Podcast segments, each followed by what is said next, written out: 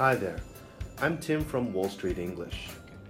The Dragon Boat Festival, also known as the Tuen Ng Festival, is celebrated on the fifth day of the fifth month according to the lunar calendar. This means this year's Dragon Boat Festival falls on the 30th of May. Most Chinese festivals are celebrated with a particular traditional food, and the Dragon Boat Festival is no different. People eat steamed sticky rice dumplings during this festival. They come in different shapes and sizes and have a wide range of savory and sweet flavors, depending on what ingredients are used to make their fillings.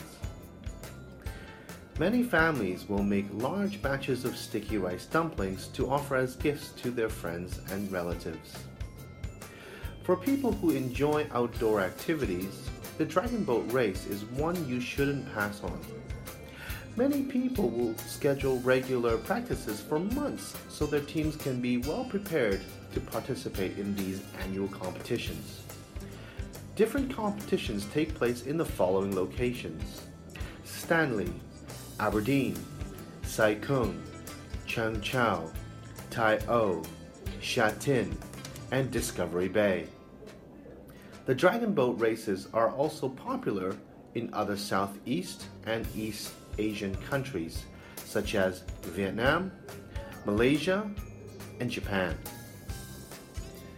So if you haven't watched any dragon boat races before, I highly recommend it.